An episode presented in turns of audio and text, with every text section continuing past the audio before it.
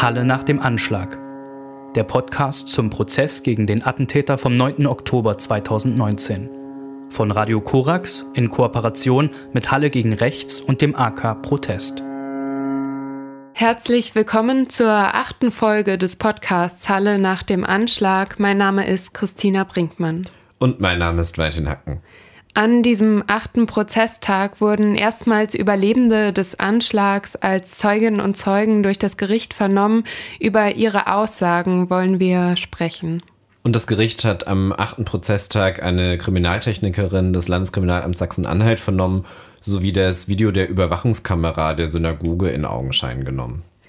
Im Mittelpunkt aber standen eben die Aussagen der Überlebenden, die alle an diesem 9. Oktober in der Synagoge anwesend gewesen sind. Die erste Zeugin ist am Tag vor Yom Kippur mit der Gruppe Base Berlin nach Halle gefahren, um dort eben in der Synagoge diesen höchsten Feiertag zu begehen. Sie ist amerikanische Staatsbürgerin und lebt in Berlin und sie hat ausführlich geschildert, wie sie den Anschlag wahrgenommen hat. Sie hat in ihrer Aussage, die sie auf Englisch gemacht hat und die äh, gedolmetscht wurde im Gerichtssaal, begonnen zu schildern, dass sie an diesem Tag in der Synagoge war, dort äh, die Gebete und äh, die Feierlichkeiten zu Yom Kippur sehr früh am Morgen begonnen haben und dass sie dann die Synagoge verlassen hat für einen kurzen Spaziergang. Und dazu sagt sie jetzt auf Deutsch übersetzt, wäre ich ein paar Minuten später gegangen, wäre ich vermutlich heute nicht hier. Denn sie hat die Synagoge offenbar kurz bevor der Angeklagte dort ankam und dann seinen Anschlagsversuch auf die Synagoge begonnen hat, beziehungsweise seine Taten dort begonnen hat, die Synagoge verlassen, um einmal kurz durch das Viertel äh, zu gehen und dort in einem Park zu sitzen. Und sie schildert, dass sie dann dort äh, in diesem Park auf einer Bank saß und sie hat äh, äh laute Geräusche aus Richtung der Synagoge gehört und erzählt, dass sie erst an den technischen Defekt einer Straßenbahn gedacht hat oder irgendetwas ähnliches. Und erzählt eben auch, sie hat gar nichts mitgenommen. Sie hatte irgendwie nur ihren Schal um und ihre anderen Dinge waren in der Synagoge. Und irgendwann kam aber der Moment, an dem sie sich dann, dann Sorgen gemacht hat und auch überlegt hat, wo gehe ich denn jetzt hin? Und es blieb nichts anderes, als in die Synagoge zurückzugehen, da sie natürlich zu ihren Freundinnen und Freunden und äh, den Gemeindemitgliedern dort auch hin zurück wollte. Und sie sei dort angekommen, als die Polizei schon da war, schildert, dass es eine relativ chaotische Situation vor der äh, Synagoge gewesen sei, dass die Polizei sie auch erst wegschicken wollte und nicht in die Synagoge hineinlassen wollte. Und sie sei aber dann identifiziert worden in der Synagoge. Berichtet, sie haben ihre Freundinnen und Freunde eine Personenbeschreibung von ihr auch aufgegeben, weil dort natürlich aufgefallen ist, dass sie fehlt. Und so war es dann äh, möglich für sie in die Synagoge zurückzukommen, über die sie jetzt äh, im Original zitiert sagt, For me, synagogue is a safe place. Das waren ihre Worte über die Synagoge. Sie hätte eben einfach nur kurz spazieren wollen und kommt zurück in die Situation, in der schon die Polizei anwesend ist. Sie berichtet über die Situation dort, dass es viele verschiedene Informationen gegeben habe, was denn eigentlich passiert gewesen sei. Darunter auch Falschinformationen und dann es die Information gab, dass sie evakuiert werden, dass sie in ein Krankenhaus gebracht werden und dann dort raus konnten und dieser Tag irgendwann dann auch für sie ein Ende gefunden hat. Und zum Ende ihrer Aussage zitiert sie ihren Großvater, berichtet, dass er bisher immer für sie vor oder an Yom Kippur ein Gebet bzw. ein Segen gesprochen hat, das Birkat Kohanim, und zitiert es dann auch im Gerichtssaal wörtlich. Das beginnt mit May God bless you and protect you. In dieser Aussage der Person, die als erstes ausgesagt hat an diesem achten Prozesstag, unter den vier Menschen, die ausgesagt haben, die alle eben anwesend waren in der Synagoge, als der antisemitische Anschlag passierte, ist sie mit dem Bezug zu ihrem Großvater auch nicht nur Zeugin, sondern Überlebende. Und das beschreibt sie mit den Worten, sie redet über ihren Großvater, der die Shoah überlebt hat und sagt, er war lange Zeit der einzige Überlebende in unserer Familie und damit zieht sie auch den Bezug zur Shoah, die nur wenige Familienmitglieder überlebt haben und dass sie nun eben auch eine Überlebende ist eines antisemitischen Anschlags im Jahr 2019 und ähm, das denke ich war nochmal eine wichtige Kontextualisierung, die diese erste Zeugin vorgenommen hat. Und sie sagt dann zum Abschluss ihrer Aussage ganz klar und ganz deutlich, und da zitiere ich sie nochmal auf Englisch, so wie sie sich im Prozess geäußert hat, I'm standing strong. I'm here for the generations before me and the generations after me. Und sie sagt, I'm not leaving, als sie gefragt wird, ob sie überlegt hätte, Deutschland zu verlassen nach diesem Anschlag. Sie sagt danach, sie möchte den Angeklagten im Prozess nicht direkt ansprechen, aber sagt ganz deutlich mit Bezug auf ihn, er werde ihr kein Leid mehr zufügen. Und sie sagt auch, you messed with the wrong people. Und ergänzt dann noch, er habe sich auch mit der falschen Nebenklage angelegt und macht damit ganz deutlich, dass sie eine ganz aktive Rolle in diesem Prozess und über diesen Prozess hinaus für sich selbst sieht. Man merkt an diesen wiedergegebenen Aussagen vom achten Prozesstag schon, die Aussagen der Überlebenden waren heute sehr wichtig und auch bewegend. Das hat man auch im Prozesssaal selbst äh, gespürt, zum Beispiel daran, dass nach dieser ersten Aussage applaudiert wurde, was in einem Gericht ja eher unüblich ist. Viele der Nebenklägerinnen und Nebenkläger und Menschen im Zuschauerbereich des Gerichtssaals haben eben Applaus gegeben. Und auch die zweite Zeugin, die an diesem achten Prozesstag sprach, war am Tag des Anschlags in der Synagoge anwesend und ist ebenfalls mit der Base Berlin Gruppe nach Halle angereist.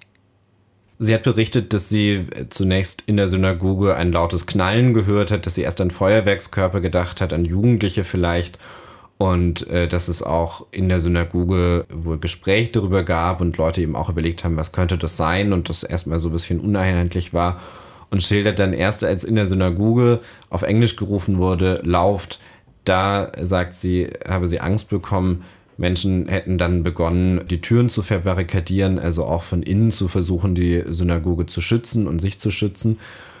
Sie schildert dann, was passiert ist, nachdem die Polizei angekommen ist, nachdem auch in der Synagoge wahrnehmbar war, dass Einsatzkräfte vor der Synagoge sind, dass also dort ein Polizeieinsatz dann stattfindet. In der Synagoge konnte man ja Teile des Geschehens vor der Synagoge sehen über die Überwachungskamera und sagt wörtlich im, im Prozess, ich habe eigentlich die ganze Zeit darauf gewartet, dass auch mal ein Polizist in die Synagoge kommt und uns aufklärt. Also sie berichtet, dass lange die Informationslage in der Synagoge sehr schlecht war. Und das betont sie immer wieder, sie sagte, wir wussten gar nicht so genau, was denn jetzt eigentlich passiert ist und verweist dann so als Beispiel auf äh, ihre Erfahrungen aus Großbritannien, aus ihrem Studium, auf Community Officers und dass sie sich quasi erhofft hätte, dass mal jemand in die Synagoge reinkommt und mal zu allen spricht und mal alle informiert und kurz erzählt, was ist die Situation, was passiert gerade um die Synagoge herum, was passiert in diesem Polizeieinsatz. Und diese Informationen seien aber nur nach und nach gekommen und äh, auch relativ spät. Und dass sie sich da gewünscht hätte, besser informiert zu sein, auch über ihre eigene Situation ja damit. Und erzählt, dass der erste Polizeibeamte, den sie in der Synagoge gesehen hat, der hereingekommen ist, in voller Montur und mit Helm erschienen ist, also in einer tendenziell militarisierten Form von Polizei und dass sie das eben sehr, sehr irritiert hat. Es gab dann Ankündigungen nach längerer Zeit, nach längerem Warten. Wir reden da über einen Zeitraum von ein bis zwei Stunden, bis Dinge dann klarer geworden sind, dass eine Evakuierung geplant ist. Und auch das hat dann nochmal längere Zeit gebraucht, bis die Evakuierung tatsächlich begonnen hat. Und was sie dann berichtet ist, dass die Menschen aus der Synagoge, wenn sie dann raus wollten zur Evakuierung, sie sollten mit einem Bus äh, dann an einen anderen Ort gefahren werden, in ein Krankenhaus gefahren werden, das Elisabeth Krankenhaus in Halle, dass dann erstmal alle durchsucht worden sind. Und dass es ihnen nicht erlaubt war, persönliche Gegenstände aus der Synagoge mitzunehmen und dass sie verhandeln mussten, dass sie diskutieren mussten, immer wieder mit verschiedenen Beamtinnen und Beamten darüber, dass sie zum Beispiel koscheres Essen mitnehmen dürfen, das sie in der Synagoge hatten und das sie einfach in den Bus mitnehmen wollten, weil ja auch nicht so klar war, wie dieser Tag weitergehen wird. Und sie zitiert selbst in der Verhandlung einen, einen Polizisten, der zu einem Kollegen gesagt hat, das sind alles Juden da drin. und schildert im Prozess, dass sie das abstrus gefunden hat, dass Stunden nach dem Anschlag auf die Synagoge noch Polizisten anscheinend nicht klar war, dass es eine Synagoge ist und dass sozusagen man sich das gegenseitig mitteilen muss, ah, alles Juden da drin und hat offensichtlich auch diesen Satz jetzt nicht in guter Erinnerung verständlicherweise, weil man den ja auch sehr despektierlich verstehen kann. Und sie berichtet dann, wie sie, wie sie zu diesem Bus kommen, berichtet, dass da schon Journalistinnen und Journalisten stehen und sie erinnert sich zum Ende ihrer Aussage hin, dass sie sich noch am Vorabend gefragt hat, warum eigentlich vor dieser Synagoge keine Polizei steht, wie sie das zum Beispiel aus Berlin kennt. Und im Kontrast zu diesen Schilderungen zumindest äh, fehlender Sensibilität der Polizeibeamtinnen und Polizeibeamten, die an diesem 9. Oktober 2019 im Einsatz waren, steht das, was sie schildert, wenn es um die Solidarität unter Betroffenen geht. Die Zeugin erzählt nämlich, dass sie die Polizei direkt im Anschluss darum gebeten hatte, dass sie in Kontakt mit der Mutter der getöteten Jana Lange gebracht wird und daraufhin dann einige Tage später auch die Beerdigung von Jana Lange besucht hat. Und in ihrer Aussage sagt sie zwei Sätze, die ich nochmal noch mal wörtlich zitieren möchte aus dem, was sie über diesen Tag sagt. Und sie sagt da, ich komme nicht darüber hinweg, dass zwei Menschen tot sind, weil ich es nicht bin. Mir persönlich wäre es lieber gewesen, er hätte auf mich geschossen, statt auf zwei Menschen, die nichts damit zu tun hatten. Und in der Aussage dieser zweiten Zeugin äußert sich auch eben dieser Angeklagte. So wurde das von der Nebenklage verschiedenen Anwältinnen und Anwälten der Nebenklage angemerkt. Unter anderem Rechtsanwältin Dr. Kathi Lang hat darauf hingewiesen, dass in eben dieser Aussage, die ich gerade zitiert habe, sich der Angeklagte geäußert hat, äh, dass sie das sehen konnten und auch hören konnten, und dass er zu ihrem Satz, mir persönlich wäre es lieber gewesen, er hätte auf mich geschossen, gesagt hat, mir auch. Da gibt es dann eine, eine juristische Diskussion um die Frage, wie das protokolliert werden kann, wer das gehört hat. Die Richterinnen und Richter des Senats haben angegeben, dass sie es nicht gehört haben und werden entsprechend auch aufgefordert, doch bitte zukünftig da ein Augenmerk darauf zu haben und den Angeklagten genauer im Blick zu haben, äh, wie er sich eigentlich in diesem Verfahren verhält. Die Zeugin beendet ihre Aussage mit einem Satz, den wir auch nochmal wörtlich wiedergeben wollen. Und sie sagt, jüdisches Leben hat mehr durchgestanden, wir werden weitermachen wie vorher. Das wird mich nicht abhalten, in die Synagoge zu gehen. Das lassen wir uns von niemandem nehmen. Wir versuchen hier wiederzugeben und zusammenzufassen, was verschiedene Überlebende, die in der Synagoge waren am 9. Oktober 2019 und dort Yom Kippur feiern wollten, ausgesagt haben an diesem achten Prozesstag. Als dritter Zeuge war geladen Jeremy Borowitz. Seinen Namen nennen wir auch, denn Jeremy Borowitz äußert sich auch selbst öffentlich und das unter anderem bei Twitter. Er hat auch direkt aus dem Prozess getwittert. Als Rabbiner ist er mit Base Berlin nach Halle gereist, um dort Yom Kippur zu feiern, gemeinsam mit seiner Frau, der Rabbinerin Rebecca Blady. Er organisiert auch diese Base Berlin Gruppe. Und er schildert, dass er und seine Frau ein sehr kleines Kind haben, erst 15 Monate alt zu dem Zeitpunkt und deswegen eine Babysitterin auch nach Halle gereist ist, die sich äh, um das Kind kümmern konnte, während alle in der Synagoge waren. Und sie war mit dem Kind zu dem Zeitpunkt, als der Anschlag stattgefunden hat, in einem Café. Entsprechend hat er dann natürlich versucht, mit ihr Kontakt herzustellen. Berichtet über sie auch, dass sie aufgrund des Anschlags inzwischen Deutschland verlassen hat. Und er schildert eine ganze Reihe von Schwierigkeiten mit der Polizei, um es jetzt erstmal im, im ersten Anlauf ohne Wertung äh, wiederzugeben. Die erste Schwierigkeit, die er schildert, ist, sie sollen evakuiert werden aus der Synagoge raus in das Krankenhaus. Wir haben das schon erwähnt. Und die Babysitterin kommt mit dem Kind hin zur Synagoge. Zu dem Zeitpunkt ist da ja schon Polizei. Das Gelände ist so weit gesichert, dass man da zumindest sie da hingehen kann. Und er möchte natürlich mit seiner Frau und seinem Kind äh, in diesen Bus und möchte äh, mit ihnen da gemeinsam hin und muss also sehr lange mit der Polizei diskutieren, dass sein Kind zu ihm kann und sie da gemeinsam in diesen Bus können. Und die Diskussion geht dann weiter um die Frage koscheres Essen mitnehmen. Geht das, geht das nicht, dann ist der Polizei die Tasche, in der das koschere Essen ist, zu groß, was zu, zu Absurditäten führt, wie der, dass sie dann Essen in kleine Tüten umpacken, damit jede Person eine kleine Tüte mitnehmen kann, weil die Polizei äh, das nicht zulässt, dass also in sozusagen größeren Verpackungen äh, da Dinge mitgenommen werden. Und da formuliert er sehr höflich, indem er sagt, I believe the police could do better.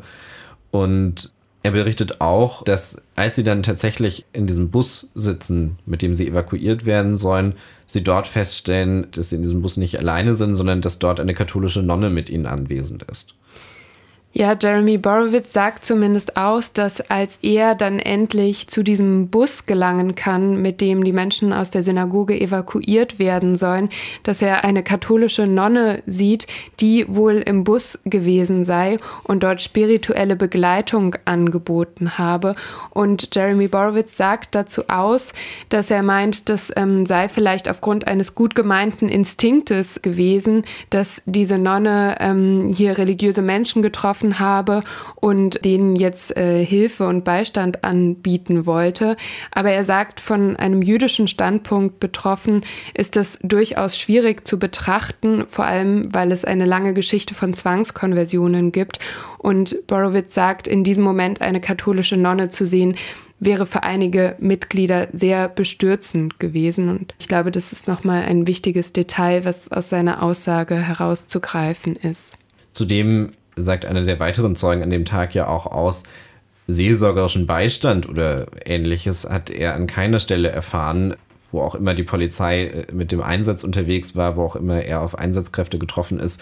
Da wurde ihm kein Beistand, keine Seelsorge, keine Unterstützung angeboten, geschweige denn eine adäquate und eine adäquate Unterstützung oder seelsorgerische Begleitung von religiösen Jüdinnen und Juden wäre sicherlich ein Rabbiner oder eine Rabbinerin gewesen, nicht eine katholische Nonne. Er schildert in der Aussage auch, dass er zwischenzeitlich den Eindruck hatte, dass die Polizei ihn mehr als Verdächtigen sieht, denn als Betroffenen eines antisemitischen Terroranschlags in der Art, wie Polizeikräfte mit ihm umgegangen sind. Und er berichtet dann, als die Menschen aus der Synagoge evakuiert waren, im Elisabeth-Krankenhaus ankamen, da seien sie sehr gut umsorgt und versorgt worden durch das Personal äh, des Krankenhauses und hätten dann dort ein Gebet gesprochen, das zu Yom Kippur gehört und das dann die Polizei unterbrechen wollte, weil sie äh, mit ihm und mit anderen ein Debriefing durchführen wollte und es sich dann unter anderem dem Krankenhauspersonal verdankt, dass da dann eingeschritten ist und der Polizei klargemacht hat, dass dieses Gebet zu Ende geführt werden muss, dass das möglich sein muss. Und Jeremy Borowitz, der, wir haben das gesagt, Rabbiner ist, sagt über Jana Lange und Kevin Schwarze, er werde für immer an sie denken. Und er sagt sicherlich auch über, über seine Rolle und über die der Überlebenden, we'll be loud and we'll be heard. Das wollte ich nochmal im Original zitieren, so wie er das gesagt hat an diesem, an diesem achten Verhandlungstag. Und ebenso und auch im Original sagt er, Together we can create a multicultural society filled with love, honor and respect. Und er schließt seine Aussage mit All of us are responsible to build a better world. Jeremy Borowitz sagt auch aus zu den Auswirkungen, die der Anschlag, die seine Anwesenheit in der Synagoge während des Anschlags hatten, auf sein nachfolgendes Leben. Das passiert bei allen Zeuginnen und Zeugen, die an diesem achten Prozesstag gehört wurden, oftmals auf Nachfrage der Vorsitzenden Richterin. Borowitz sagt, er sei sehr dankbar, in einer Zeit zu leben, in der Therapie nicht nur akzeptiert, sondern auch angeregt wird, nachdem er erläutert hat, dass er viel therapeutische Unterstützung in Anspruch genommen hat. Und er sagt auch, dass er sehr froh sei über diese therapeutischen Möglichkeiten, gerade im Gegensatz zu einer Zeit, in der jüdische Traumatisierte, vor allem der Shoah, dies nicht zugestanden wurde und die keine Möglichkeit des Zugangs zu Therapie hatten. Hier zeigt sich auch nochmal ein unterschiedlicher Umgang der Betroffenen, denn der vierte Zeuge, der an diesem Tag gehört wurde, der Kantor der jüdischen Gemeinde in Halle, der hat zum Beispiel ausgesagt, dass er einen anderen Umgang in der nachfolgenden Zeit gefunden hat und ähm, zumindest nicht auf professionelle therapeutische Hilfe zurückgegriffen hat. Der Kantor der jüdischen Gemeinde Halle spricht ziemlich zu Beginn seiner Aussage auch davon, ähm, wie er selbst nach Deutschland gekommen ist mit seiner Familie 1999 als sogenannte Kontingentflüchtlinge. Das ist die offizielle Bezeichnung für Jüdinnen und Juden, die nach 1991 aus der ehemaligen Sowjetunion nach Deutschland emigrierten und dieser Kantor sagt dann aus, wie wichtig äh, Deutschland dann für ihn wurde, dass die Familie hier eine bessere Zukunft gesucht hätte, ein besseres Leben, dass sie auch ähm, sehr säkular waren ähm, und die Familie sehr säkular lebt. Und mit dieser Kontextualisierung seiner eigenen Biografie, seiner eigenen Migrationsgeschichte erläutert er dann auch, wie er den Anschlag erlebt hat. Er sagt über sich selbst im Prozess wörtlich, ich habe mich entschieden, jüdisch zu leben hier in Deutschland und schildert dann auch, dass es ihn erschüttert hat. In Deutschland, das für ihn ja viel bedeutet, dieses in Deutschland ankommen, Teil dieser Gesellschaft zu werden, hier dann auch religiös zu leben, dass es ihn erschüttert hat zu erleben, dass seine Gemeindemitglieder und er angegriffen wurden, weil sie Jüdinnen und Juden sind. Und er wendet sich dann direkt an den Angeklagten, er spricht ihn direkt an und erzählt ihm vom ersten Schabbat nach dem Anschlag, den die Gemeinde gefeiert hat. Und an diesem Tag gab es eine, eine symbolische Aktion, eine, eine Geste der Solidarität, die unter anderem die evangelische Kirche in Halle angestoßen hatte und bei der sich sehr, sehr viele Menschen um die Synagoge in Halle herumgestellt hatten, die Kerzen dabei hatten, die gesungen haben und die sich symbolisch als Schutz um diese Synagoge gestellt haben. Das ist das, was er in seiner Aussage dann auch erzählt, was ihn beeindruckt habe, zu sehen und zu hören, dass diese Menschen sagen, wir kommen hierher zu dieser Synagoge, wir stellen uns um diese Synagoge herum und wir bleiben, bis die Gebete gesprochen sind und wir gehen hier erstmal nicht weg und stellen uns als sicherlich symbolischen, aber als Schutz an diesem Tag, an diesem ersten Schabbat nach dem Anschlag um die Gemeinde damit ihr als Gemeinde, wenn ihr dort in der Synagoge feiert, wisst, ihr seid nicht alleine. Diese solidarische Aktion rund um die Synagoge, die schildert er ausführlich und die schildert er auch im Kontext mit der Frage, lebe ich denn weiter, möchte ich weiter in Deutschland leben oder wandere ich nach Israel aus? Also schildert, dass diese Aktion für ihn wichtig war, auch für die Frage, wie kann es für ihn hier weitergehen einen bemerkenswerten Satz, den ich auch noch gerne zitieren möchte aus, aus seiner Aussage. Er spricht darüber, was in der Synagoge äh, geschehen ist und spricht darüber, dass er schon Sicherheitstrainings gemacht hat, dass er deswegen bestimmte Anweisungen geben konnte, bestimmte Dinge schnell koordinieren konnte und sozusagen Dinge schon abrufbar hatte. Was tue ich, wenn es einen Angriff gibt? Wie kann ich mich dann verhalten? Und er sagt dann etwas wörtlich zitiert, hätten wir gewusst, dass er alleine ist, er meint damit den Angeklagten, dass er keine übermächtige Person ist, hätten wir vielleicht rausgehen sollen, mit Steinen schmeißen. Und dass er darüber immer wieder nachgedacht hat, über die Frage, was hätte er, was hätte er tun können, hätten wir vielleicht ein Leben retten können, wenn wir rausgegangen wären.